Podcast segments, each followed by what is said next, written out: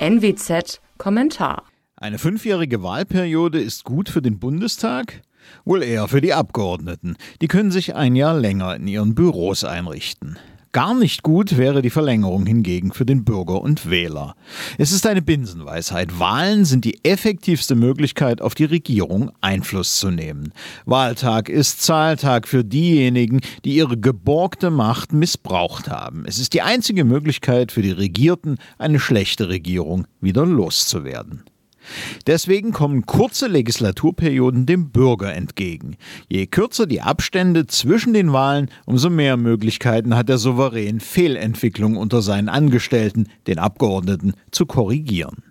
Je kürzer die Legislaturperiode, umso mehr reale Macht übt das Wahlvolk also aus.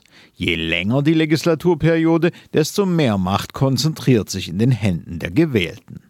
Nach fünf Jahren spiegelt die Zusammensetzung eines Parlamentes nicht mehr die Stimmungen und politischen Haltungen des Elektorats wider.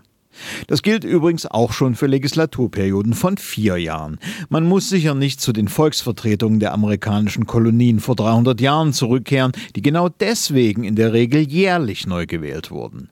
Wir sollten uns als Wähler aber keinesfalls noch längere Perioden ohne Korrekturmöglichkeiten abluchsen lassen. Mein Name ist Alexander Will.